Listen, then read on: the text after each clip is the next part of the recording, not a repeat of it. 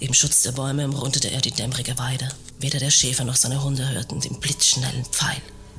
Der Abendwind wehte noch stärker aus Richtung der untergehenden Sonne, und das erlegte Schaf verschwand im Dunkeln des Forstes, ohne dass Tier und Mensch es bemerkten.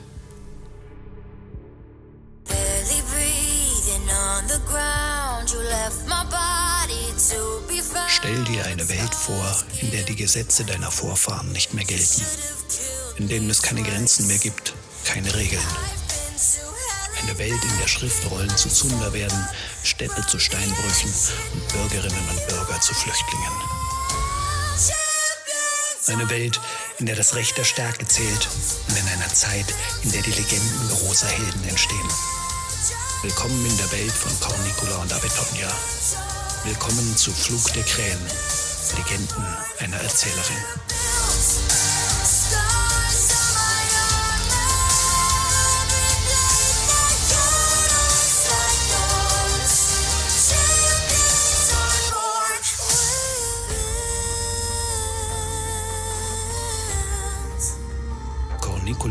Erzählt.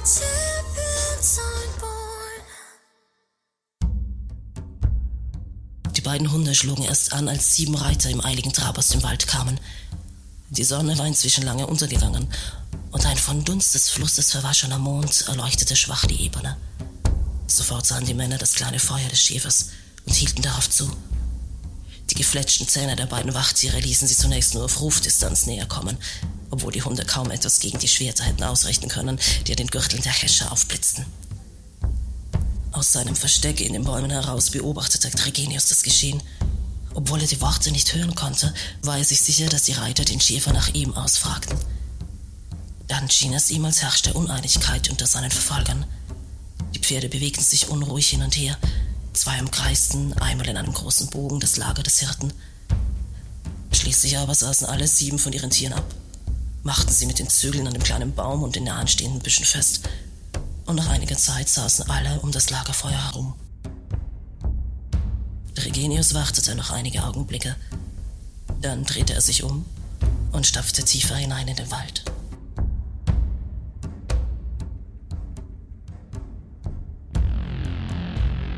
Sein Blick war fest auf den Boden gerichtet. Bald schon fand er die Spur im Laub, die er gesucht hatte. Er folgte dem beinahe unsichtbaren Pfad bis zu einer winzigen Lichtung.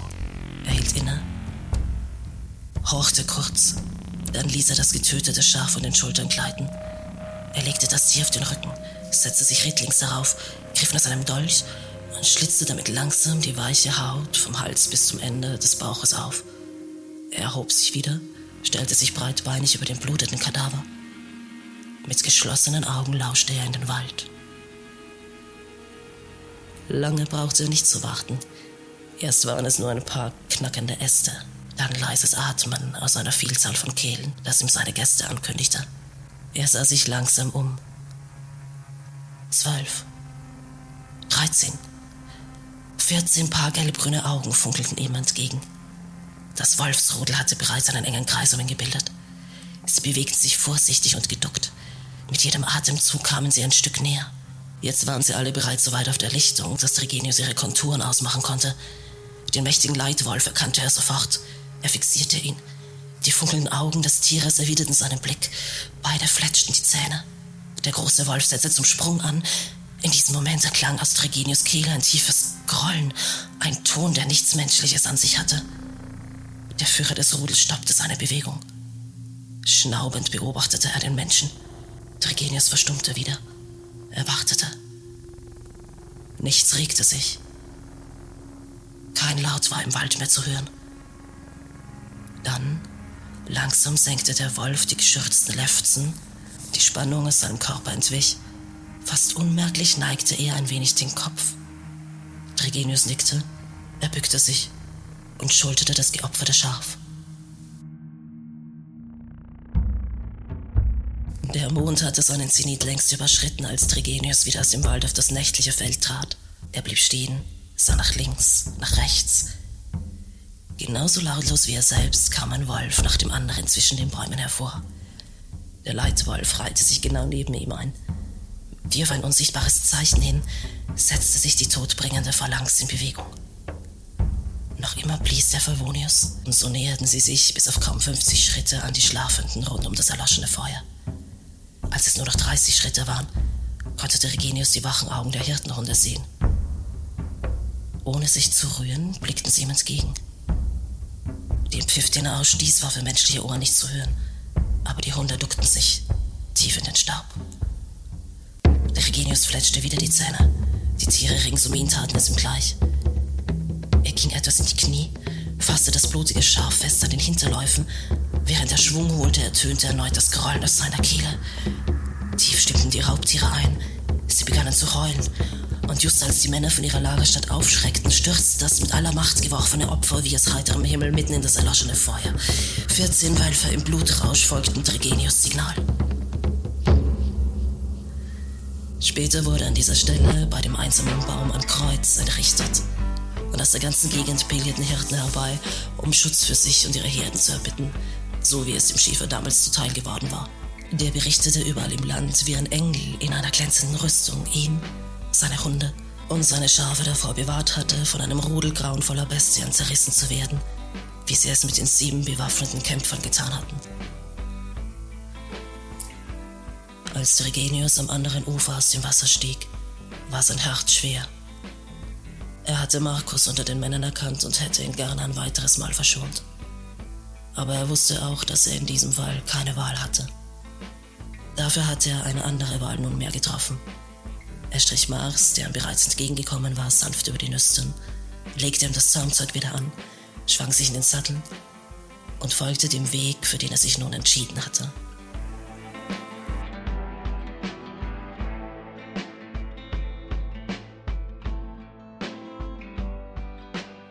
Gasthaus in Auriacum, Anno Domini 468, 17 Tage vor dem Beginn des Oktober. Stille folgte für einige Momente. Es war spät geworden und erst jetzt fiel mir auf, dass die meisten Gäste inzwischen gegangen waren. Die übrigen erhoben sich jetzt langsam mit müden Augen, nickten dabei Cornicola wohlwollend zu, während sie die Stube verließen. Sagtest du nicht, dies sei die letzte Begebenheit, die du von Regenius zu berichten weißt? Lucius legte den Kopf schief und sah sie mit zusammengezogenen Brauen an. Gewiss. Sie lachte und neigte ihren Kopf in genau die andere Richtung. Aber sie ist eben noch nicht zu Ende. Nur Geduld, liebster Lucius, nur Geduld. Wir werden ja noch ein Weilchen unterwegs sein.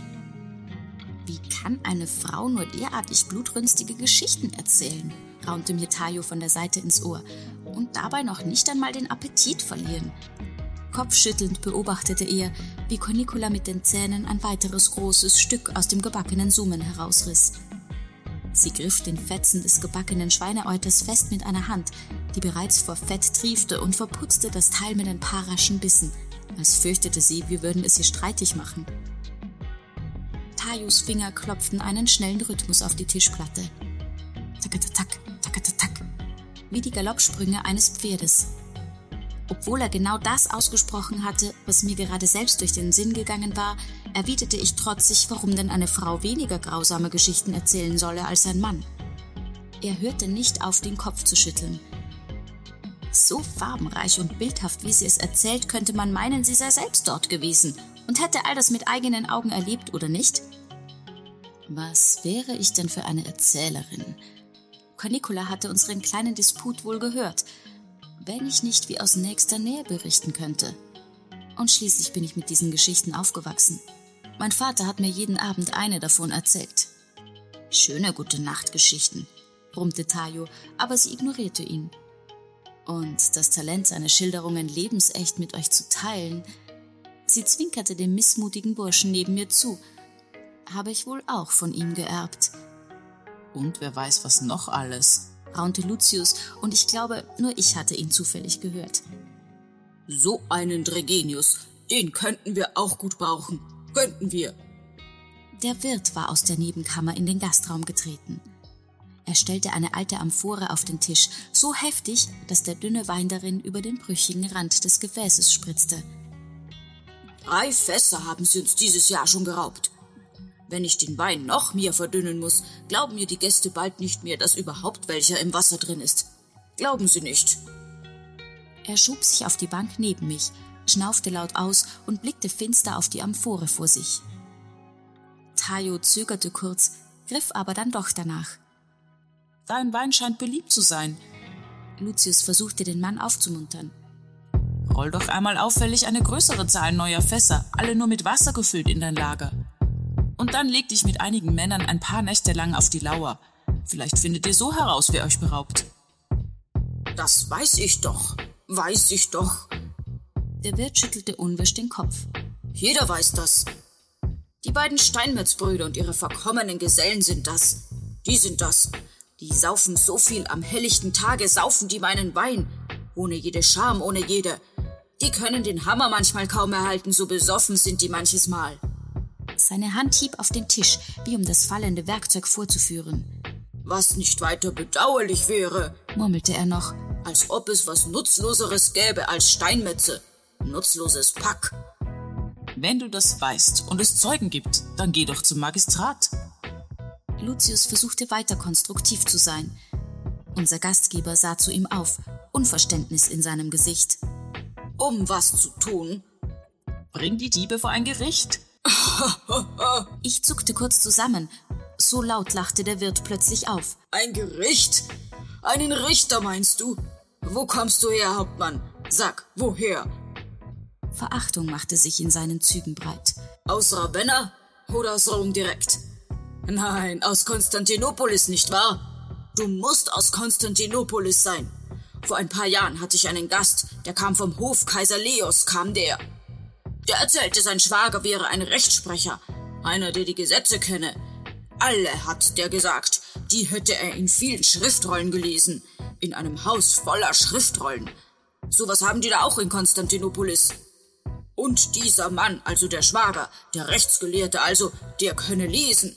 In verschiedenen Sprachen. Griechisch könne der, hat mein Gast mir erzählt. Weißt du, was unser Richter kann? Unser Verwalter? Furzen kann der. Bestimmt auch in verschiedenen Sprachen. Weißt du, was ich mache, wenn der hier reinkommt? Weißt du, was ich dann mache? Ich bring meine Töchter in die hinterste Kammer und lass sie von innen zusperren. Zusperren lass ich sie. Das mache ich. Verstehst du mich, Hauptmann aus Konstantinopolis? Er hatte sich erhoben, stand gebückt über den Tisch, mit einer Hand aufgestützt. Gerade als ich glaubte, er würde nach Lucius Kragen fassen, griff Cornicola seine Rechte. Gib helle Boros hinein. Sie schluckte das letzte Stück Saueuter hinunter. Was? Er fuhr herum, starrte sie an. Macht es mit den Fässern voll Wasser, so wie Lucius es gesagt hat. Aber gib vorher den Saft des Helleborus hinein weißer Nieswurz. Cornicola leckte sich das Fett von den Lippen, während sie den Wirt beobachtete. Man konnte förmlich sehen, wie es in seinem Kopf arbeitete. Dann verzog sich seine wütende Fratze zu einem breiten Grinsen.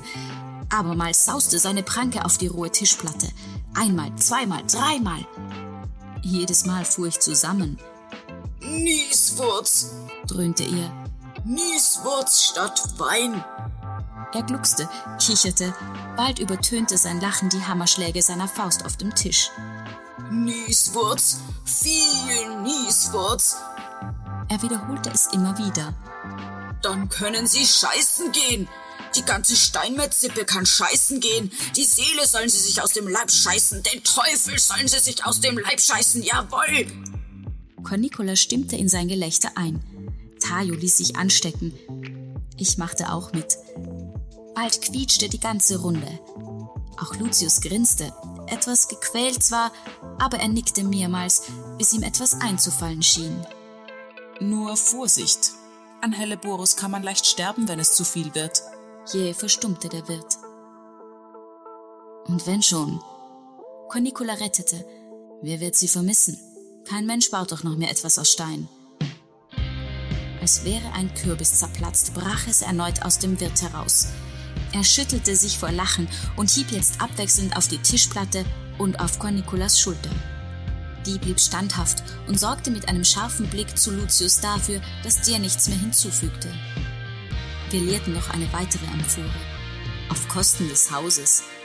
Dazu folgten jetzt Anekdoten über Durchfall, Bauchschmerzen und Zahnweh. Dann erfuhren wir noch haarklein von den Auswanderungsplänen des Wirtes, der, wie er sagte, nur noch darauf wartete, seine Töchter zu verheiraten. Kurz sah er dabei Lucius und Tayo an, überlegte es sich dann jedoch anders und wechselte das Thema. Wir saßen noch lange dort in der Stube.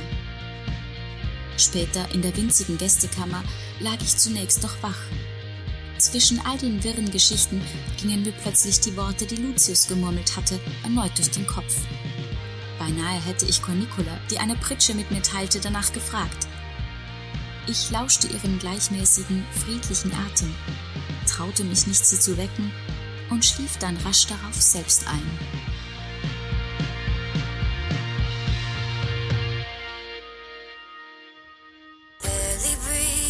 On the ground you left my body to be found, but scars give me life. You should have killed me twice. I've been to hell and back, pick myself up from the ash. It made me who I am. Champions on board, we're built. Flug der Krähen. Legenden einer Erzählerin. Der Histofiction-Podcast mit Ingeborg Mamala als Cornicula und Alexandra Kloiber-Karner als Avitonia.